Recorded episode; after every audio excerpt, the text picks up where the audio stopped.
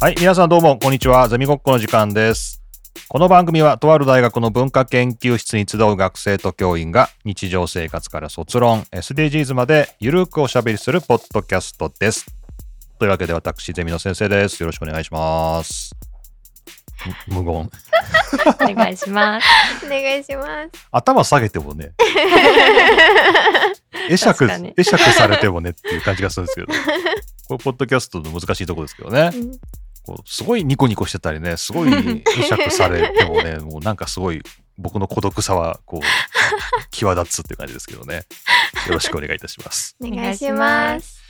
えー今日はですね、そろそろゼミの募集期間ということで、まあ、このとある大学でもまたす、もうあっという間ですけどね、えー来年のゼミ生を決めるっていうかね、選ぶという、まあそんな時期になりまして、まあ、じゃあうちのゼミどんなゼミなのかなとかを、まあこの番組聞いている方には、まあなんとなく伝わってるかもしれませんけど、まあ改めてみんなで考えてみようと、えーそんな感じの企画です。というわけで、今日はお二人、また来ていただきました。えーうちのゼミの、じゃあ4年生のシャケさんです。はい、鮭です。三回目です。あ、3回目ですか？はい、三回目だと思います。あれ ?3 回目かな？三回目だと思います。この前、あの、遠距離恋愛の話をしてたのが最後？そうです。もう忘れてください。いや、忘れてくださいっていうか、もう、なんか聞聞かれたらいくらでも話しますけど、みたいな。すごい勢いだったんで、逆にこっちが引いた、引きましたけどね。言 いましたね、そんなことも。そんなこともありそんなまして。時もありました。はいえーまあ、その後については今日は聞かないことです。はいなんか悪いことありそうじゃないですか。うん、そうですね。なんか、なんかあったみたいな感じだったね。なってます、なってます。勘、勘ぐらいでしまうよね。そう。別に何もないとは思うんですけど、ははいい。まあ、その辺は、また、いずれということで、はいシャケさんどうもよろしくお願いいたします。お願いします。はい。そしてですね、今日は初登場です。シャケさんにメンターを務めてもらってますけど、3年生の心さんですね。はい、お願いします。はい、お願いしまおす。願いします。心っていう名前は、これどっから来たんですか？えっと、知り合いの人が飼ってる猫ちゃんの名前が心っていう名前ですごい可愛い猫ちゃんなので、そこからちょっと名前を借りました。他人のね、そうです。自分のじゃないってい自う、ね。分じゃないです。自分の猫ではないんですけど。自分の飼い猫ですらない他人の猫っていう。そうなんです。ね、あの、さっきちょっと写真見せてもらいましたけど、うんうんなんだっけ、えっとえーブリティッシュロングヘアの男の子です。ブリティッシュロングヘアっていうね。わあうん初めて聞きました、私。珍しいっていうかあんまりいなくてペットショップとか行ってもブリティッシュショートはいるんですけど、うんロングは見たことなくて。もうあんまりないないっていうか珍しい猫です。珍しいんだね。うんなんか、写真見たら本当に毛が長い。ね、本当に も毛ですふもふな感じですよね 毛ですモフモフです。毛が動いてるって感じなのかね。本当にそう。夜とか怖いです急に動くと。なんだと思ったら猫いますみたいな。猫だったっていうね。そうです。誇りではなかったっていう。本当そんな色合いの。本当にグレーななのでね、でも可愛いなっていう感じでしたけどね。可愛らしいです。じゃあその心くんなんですね。オスくんです。なんですね。はい、オスなんです。はい、じゃあ、心くんからとっての心さんということで、はい。はい、よおろしくお願いいたし。ますえーでは、番組のフォローのお願いです。この番組は Spotify、Amazon Music、Apple Podcast、Google Podcast などから全世界に無料配信しています。各サービス内のゼミごっこ番組ページから番組登録してお楽しみください。最近は YouTube でも配信してまして、えー、シャケさんは YouTube がお気に入りということで、はい、はい、ぜひ。そういう動画世代の皆さんの動かないゼミごっこの YouTube を見てください。よろしくお願いいたします。というわけで今日は、まあ、ゼミの募集に引っ掛けまして、まあ、このゼミを振り返ってみようということで、えー私先生と鮭さんと心さんの3人でやっていきたいと思います。よろしくお願いします。よろしくお願いします。大学発ポッドキャストゼミごっこをお送りしますそれでですね、じゃあゼミの募集で、あのちょっとお二人に相談があるんですけど、はい。あの、毎年この時期になると、我々教員は、なんかゼミの募集要項っていうのかな、うん。なんかあの、A41 枚だけなんですけど、このゼミはこんなゼミです、みたいな、こうメッセージを、2年生に向けてですね、うん。こう発信するという、その原稿依頼があるんですけど、うん。まあ、毎年困るんですよね。こうなんかその、なんていうの？まず僕にはどんな人にこのゼミが向いているのかがよくわからない。どんな人どんなに人？こんな人に向いてますよとか書きたい気持ちもあるんだけど、うんよくわからない。ううん。んでも先生が一番見てきてるじゃないですか。学生を。確かに。学生はね。なんか特色とかないんですか？こういう人が多い気がするなみたいな。おー。おお いるか？そんな、なんか、テンプレみたいな感じの。あるかな？毎年同じ感じですか？学生の雰囲気は？え。あ、でも違うかな？バラバラですか？バラバラかな？だって、シャケさんはその自分の学年と、うん。その去年の一個上のはい。先輩知ってるでしょ、うんはい。なんかどうだった？雰囲気。全然違うと思います。なんか、なんか違うことない？なんか違いますね何が違うって言ったら難しいですけど。なんか違うんだよね。うん。なので、まあ、心さん3年生で、まだゼミ始まって1回なんですけど、はい、まだ。この間1回目を終えたばかりこなので。の間初回が終わったばっかりで、はい。えーまあ、これが配信されてもなおまだ2回か3回ぐらいしかっていう時に募集のあれが始まっちゃうんですけど、どうですかねここまででなんかその自分の学年で雰囲気とかなんかありますか？は私の学年はすごい積極的な子が多いかなって思います。あーなるほどね。うん初回の授業というか1回目のゼミを終えて、あの話が途切れることがなかったっていうか先生からの投げかけに対してもだし自分たちのでちょっとワイワイ楽しく自己紹介したんですけどその時も誰かしらどこかしら喋ってるみたいなうん。感じがあったので、そうですね。明るいというか。まあでも個性はあるなっていうのは感じました、うんそうですね。うん、個性豊かな学年です。私の学年は。個性豊かは確かにあるかもな。うん。うん。みんな違いますよね結構。だからそそれって要するに誰に向いてるって言えねえじゃん。確かに。こ確かに。個性豊かな人にっていうわけじゃないよね。個性豊かな人々に。個性、個性豊かな。どういう、どういう感じなのかな。もう、まだパッと書けないなっていうのが悩みですね。ううんん確かに。個性豊かということは、どんな人にでも確かに。チャンスがあるというそうですね。うん。ことなんでしょうかね。確かに。こういう学生に来てほしいとかはあるんですか？あー こういうことを一緒にやりたいみたいな。まあ、究極誰でもいいんですけど、仕事なんで、まあそうですね。はい。うん。誰でもいいと前提条件、まあ、前提誰でもいいけど、うんうんまあ、どんな人と一緒にっていうとやっぱなんか変なこと考えてる人の方が面白いですよね。あ変なこと。変なこと考えてる人じゃあ募集しましょう変なことのニュアンスが間違って伝わると大変なことになるじゃ そうですね確かにん。だから変なことっていうのはやめよななんて言います？う。面白い面白いことを考えている いいね面白いことを考えている人はやっぱ話してたら面白いからね。うんうんうんもう面白いなっていう。ぜひねポッドキャストにもポッドキャストも面白い人が来てくれたらポッドキャストもまあ面白い話だったら面白いかもね。そうね。まあ一応卒論的に考えてもまあ面白いねみたいなのは嬉しいですよね。うんうんうん。まあ誰でもいいんですけどね。つまんなくても大丈夫です。う ん確かにつまんない。つまん面白くないからいけないなってなっちゃいますよそうだよね。おもし面白いの判断もできないしね。確かに自分でね。だってそれ心さんだってさ面白いテーマじゃなきゃダメだからとか言われたらさいや面白いテーマではないって思うでしょ、いやでも面白いと思うんですよね。面白い面だからその辺の基準がねなんか多分あんまりハードル上げちゃうのよくないんだろうなと思って、うん。まああんまり言えないって感じですよね。うん。うん僕が面白いと思えば大丈夫です。うんうん。なのでやっぱり書けませんね。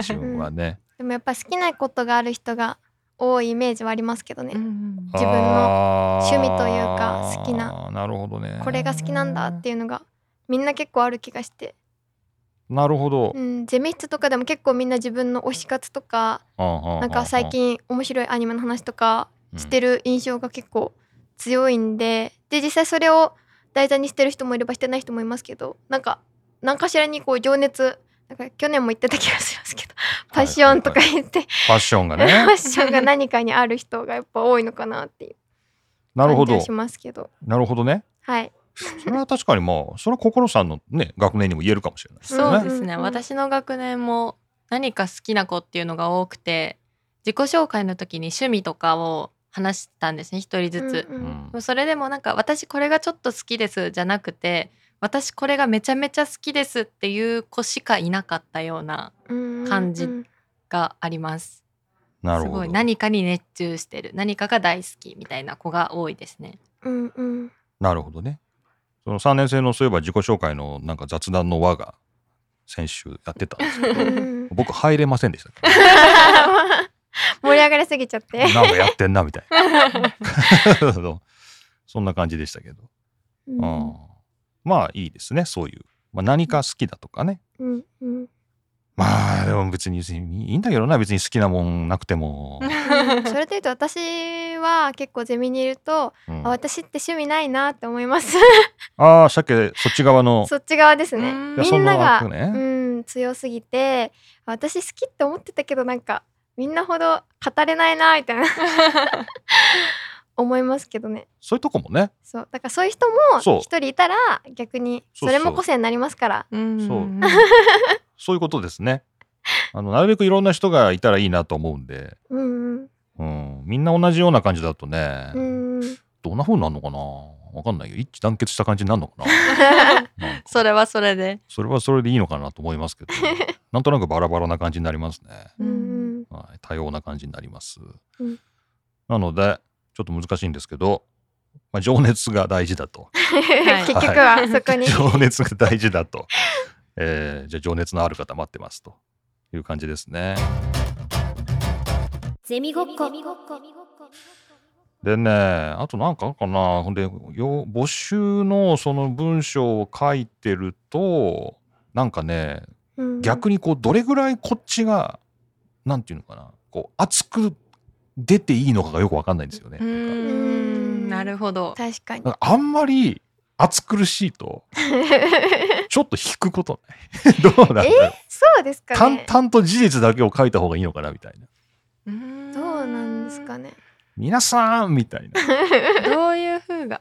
いや難しいですね。でも去年ゼミの要項を見てて思ったのはうん。なんかもうほぼ全部書いてあるっていう1から何々やりますっていうのが1から100まで全部書いてあるゼミだと見学に行こうってならないんですよね。あのうんあこういうことやるんだって勝手に完結しちゃってうんで、あこういうゼミどうなんだろう話聞いてみたいなってところだけ行くっていう風になって私はうん3つぐらいうん。回ってあなるほど。うちにね。そうですね。そんなあれなんだ1から10まで。あまあ結構細かく書いてあるとこもあそうですね。るなあのこれを使ってこうこうこうしますとかはい、うなんかいろいろこういう風にやってきますっていう方針が詳しく書かれてて想像がついちゃうっていうか。なるほど。ってなるとなんか見学に行って雰囲気知りたいとかもあんまなくてへっていう感じじ。私の中ではそういうのがあって。はいはいはい。で気になったところは先生とお話ししに行ったりとか先輩と話すっていうのがあったので、はいはい。実際に雰囲気知れてよかったなっていうのはありました。なるほど。うん。先輩と話すっていうね。そうですね。それは結構大きいかなって思います。大きいんだ。大きいですね。その先生に話を聞いても先生目線のゼミのことしか知れないですけど、うん。学生に聞けば学生目線でこのゼミはどういうゼミだよっていうのがわかるのでなるほど、うん。同じ学生としては話せる方がありがたいかなって思います。う。わそうなんだ。え鮭さんどうですか？その学生とっていうのはあんまり興味なさそうですけどあー私は 興味ないんじゃなくて なんか私またちょっと多分あの心さんとははい。性格が違くて、はいはい。私は本当にその、まあ、就活経て変わっていった部分はあるんですけど、まだ3年生の段階の時はすごい内気で消極的で、うん。なんかゼミのところに行くっていうのがすっごいハードルが高かったんですよ。なるほど。先輩であっても高くて、うん。しかもなんか私行こうとしたんですよね。あの私も3年生の時にあのこのゼミの先輩と話せる会に行こうとしたんですけど人が溢れ返っててうんうんうん。一回帰ったっていう。帰って帰った。帰ったの一回ねあ一回ちょっとなんかいっぱいいるしやめとこうみたいな感じで帰っちゃったのがあったんで、まあ、その時に話せてたらすごい良かったのかなって思うんですけど結局私はその関わりがあったのであの先生とは、はい。それが結構決め手だったのもあったので知ってるっていうか関わる一回直接その先生だったりとか先輩とかと話してる機会がどっかであるっていうのはやっぱりこうそのゼミに入ろうってなるきっかけになるとはすごい思いますね。なるほど、まあ、うん。僕と関わりっていうと、まあ、1年生の時ゼミが一緒だったりとかね、はい、そうですね。学んだがありますよね。専門の授業がね2年生で取ってたりとかとか、そんな感じですよね。はい。なるほどね。この先輩ともそうそうそう今ちょうどその原稿も書いててその先輩との相談タイムを設けるべきかどうかっていうのが、あなるほまあ結ど。構悩んでたんですよね。えー、いらんくないみたい えでも去年結構人数いましたよね。ななんか部屋部屋でやったよね。教室でやったよね。教室でやりましたね。教室でやってまあまあ埋まってその3年生1人に対してうん。2年生が34人つくとかぐらいなうんうん。1人2人に対して34人ついてたような記憶があります。あーそうかじゃあニーズはあるような感じなんですかね、うんあると思いますね。そうですか それこそ心さんと私はあそうですね。その時に話しましたよ。初めましてでした。あそうでしたかね先生もそれが理由でメンターにしたっておっしゃってましたよね。そうでした ちょっと覗きに行ったら教室の右のよよ右ぐらい右の真ん中ぐらいで喋ってましたねそれね そうなんです。そうですそうです。ありましたねあそうじゃあじゃあじゃあ作りますはい。こんな感じでしようかななんかでっかい部屋で借りてもいいんだけどゼミ室でっていうとゼミ室小さいのかな教室の方が入りやすいのはあるかもしれないです。あなるほどー確かに。このまず6階に来てうんゼミ室を覗くっていうので勇気がいるって子は絶対いると思います。うん。まあでもそれぐらいの熱意なのかって話になっちゃいますけどまあでもいろ辛辣。まあいろんな人を拾うという意味ではそうですねなんかみんながちょっと行ってみようかな気になるなぐらいの子もぜひ来てみてぐらいなら教室の方が多分入りやすいっていうか聞きやすいのかなとは思います。なるほどね。うんそうですか。教室ね。まあ教室借りるのもめんどくさいけどそういう手もあるか。そうですね。なるほその方が来やすいかなとは。心さんはどうなんですか？こう研究室に来るとかゼミ室に来るっていうのは最初こうどれぐらいのハードルだったんですか？は私はえっ、といつが初めてだったかな。先生との面談？ゼミを決める前に面談するのが初めてだったんですけどこの6階に入ってくるのは。あ相談に来る感じ来るのの時ですね。はその時は合ってるかなみたいな感じでちょっと大丈夫かなっていう不安な気持ちもありながら来たっていうのはありました。でその後にと初めてメンターの鮭さんとうん。会う時にゼミ室だったんですけど、うんうん。ゼミ室でめちゃめちゃ 4, 年4年生当時3年生4年生。うん。1個上の学年の方がいる中だったので。これはどうなんだって言ってちょっと距離を取って教室の近くで待ってました。うんうん。なるほど。いやあの時のことめっちゃ覚えてますよ。えそうななんんか。かその時みんなそのメンターのことを話す機会を設けようっていう時期でいっぱいその当時の2年生うん。がゾロゾロゾロって、うん。あの廊下にいてそれを3年生が見に行って入っていいよみたいなやらないとなかなか入ってくれないみたいな雰囲気はありましたね。なるほど みんな多分同じ思いでした。入れないっていうね入れない。入れないよね。はいはいでもそれはもうゼミが決まった後の話でしょ？そうですね決まった後にちょっと先輩と話してみましょうはいみたいなところでのゼミ室っていうところで、はい。まあ、やっぱ入りにくかったというまあそれは入りにくいわね、そりゃなんだろうなこのゼミ室のあれかなドアがちっちゃいのかななんかこうもっとこう襖みたいにガラガラガラガラってなんか片側全部開くとか頼もうって感じですね。そうね。うち壁面ガラスですけど、ガラス全部バコって外れるとかね、なんかそれぐらいだと入れるかもしれないですけど。なるほどね。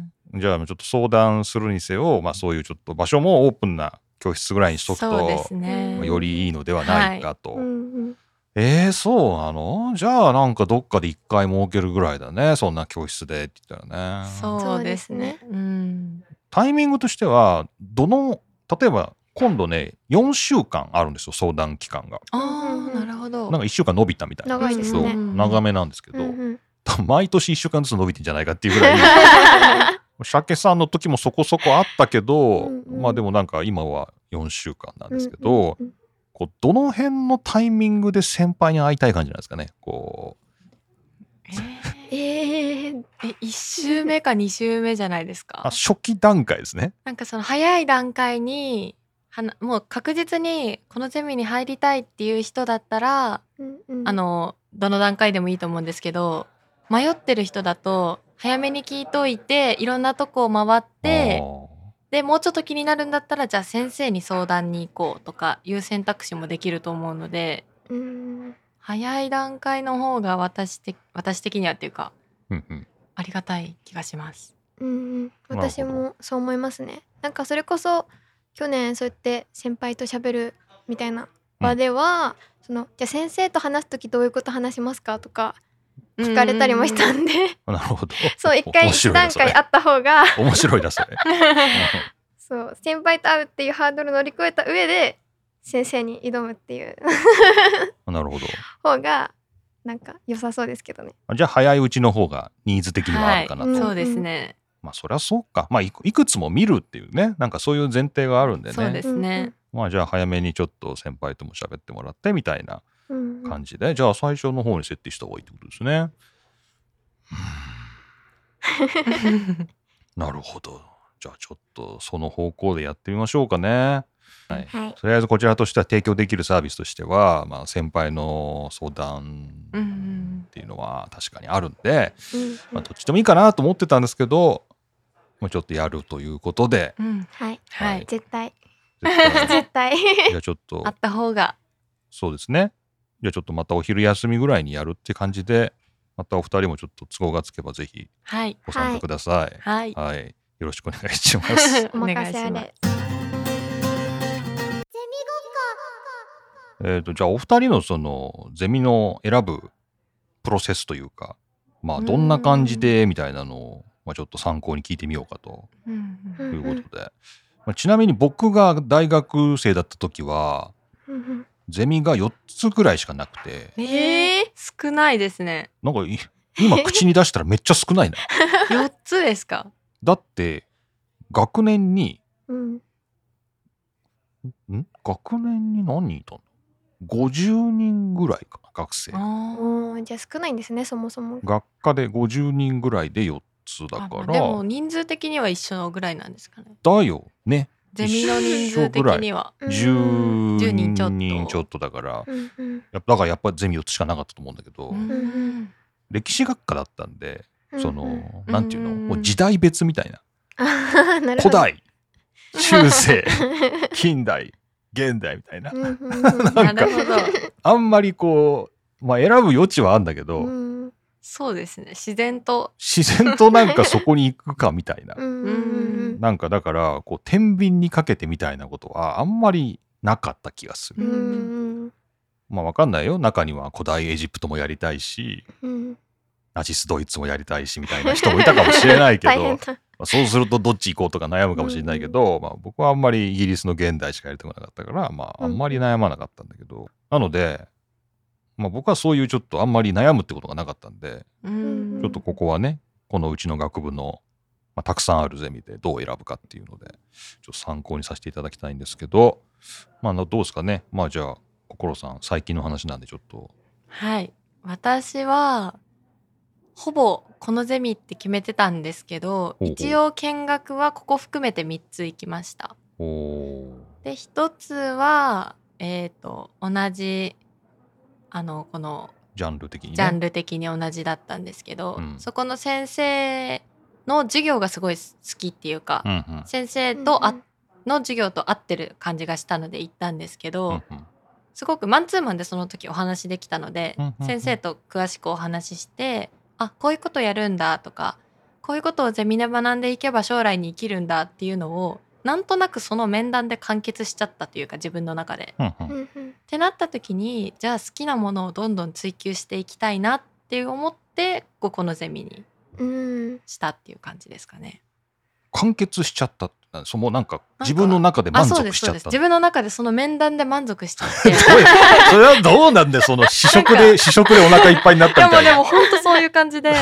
なんか先生とそんなにたくさん話す機会がなかったのでその先生とお話しした時にあこの先生からこういうことが学べるんだみたいなのを感じてうん。でなんとなく勝手に感じ取って感じきって。ううん。んであそういう風にやっていけばいいんだなっていうのをなんとなく本当になんとなくです。うんうんでもうこのゼミは大丈夫だって思ってうんうんやっぱり好きなことを追求したいっていうのとそうですねまあいろんなその先にこのこのゼミの先輩とお話ししてたので、うんうんあやっぱりこっちだなっていうのをその時に思ってうんっていうのが決め手ですかね。へえなるほどね。まあでも最初から9割方こっちに行くつもりではいたんですけど、うん。まあ、その1本で絞った時にやっぱ倍率とかもあるので、うんうん一応他も見といてっていうのが大事だなって思ったのでまあ見たんですけど、うんうん。まあ、やっぱり最終的にこのゼミだってなりました。あはい。なるほうん。ど面白いですね。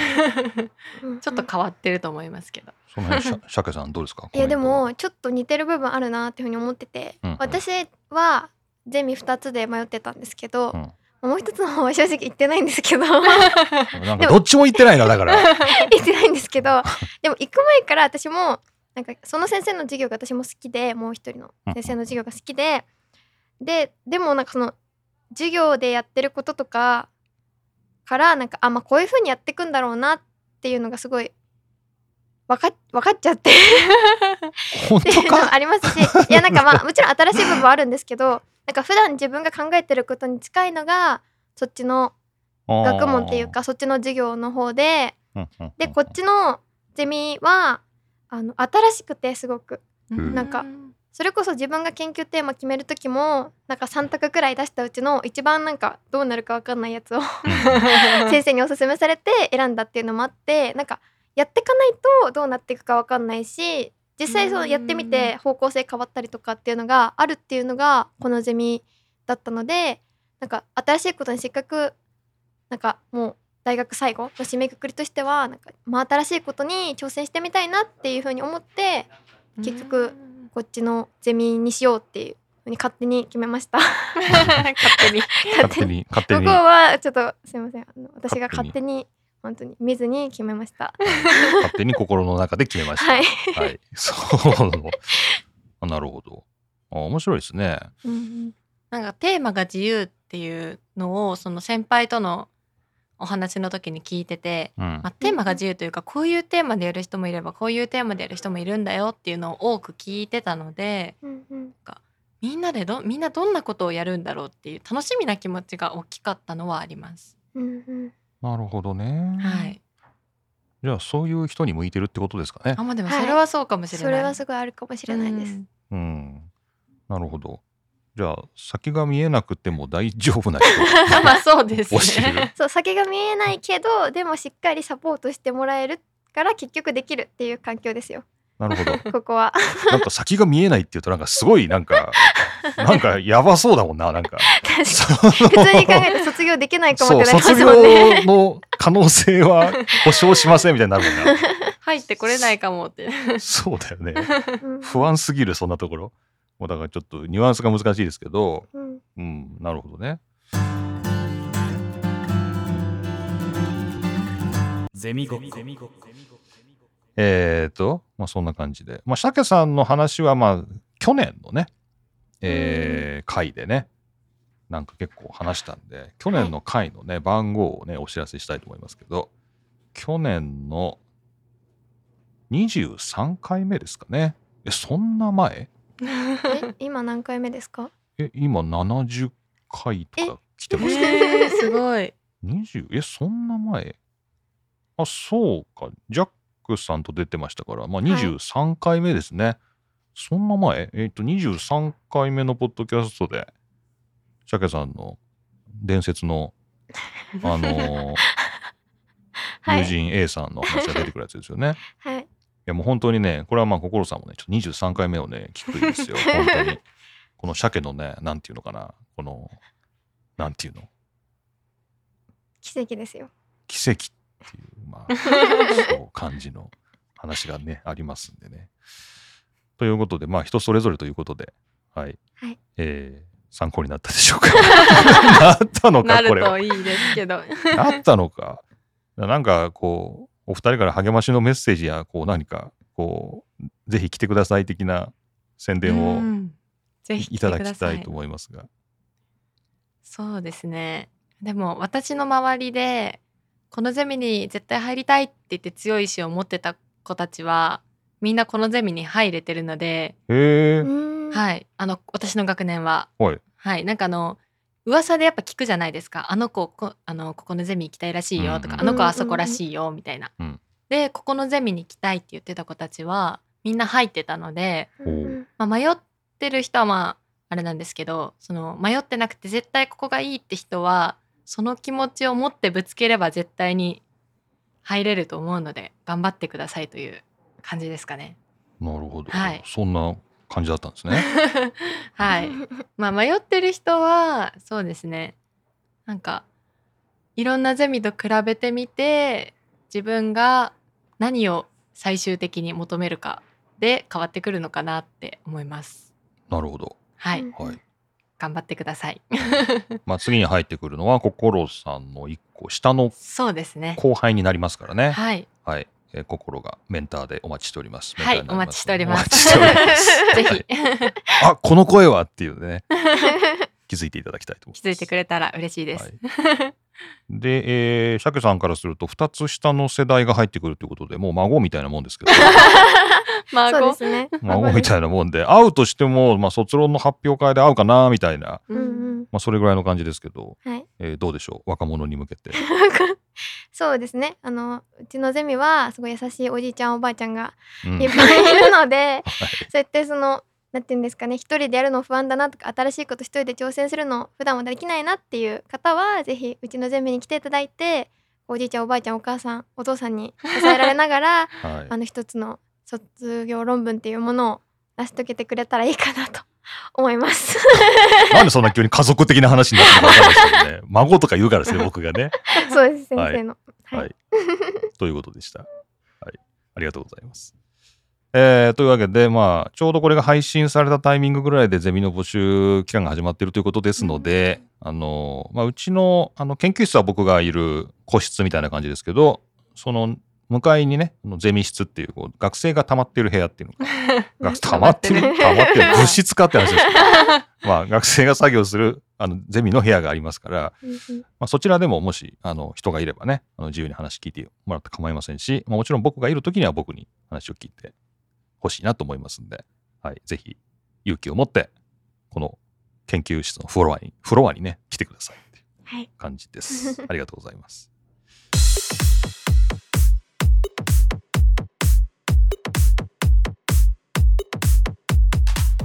はい、それじゃあエンディングです。はあ。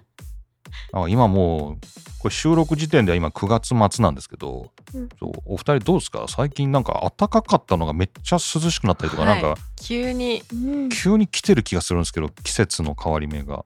来てます。健康健康状況うん。大丈夫ですか、健康は大丈夫ですけどこの間久しぶりに寒っていう言葉を発しました。それどのぐらいのタイミングだったんですか？夕えっ方、とまずこの学校のうん、クーラーが寒い。と あと夜あのバイト帰りにうん。電車降りて、うん。外風が吹いててえ寒っていうはい2つです。もうクーラーはなくても大丈夫だと私は思います。はい、この、はい。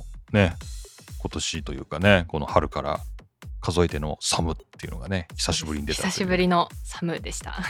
うん。寒い感じありますよねシャケさんどうですか？体弱そうですか？大丈夫ですかあでもちょっと風邪ひきましたね。なんかどうしても扇風機を浴びたくて 寒い中で布団をかぶりたくて。布団かぶるとちょっと暑いじゃないですか、暑いね今の季節って暑いね。だから扇風機を浴びながらうん。布団をかぶるっていうのをしてたら、うん。ちょっとやっぱ寒すぎたのか、うん。ちょっとお腹痛めたりとか そういうのはありました。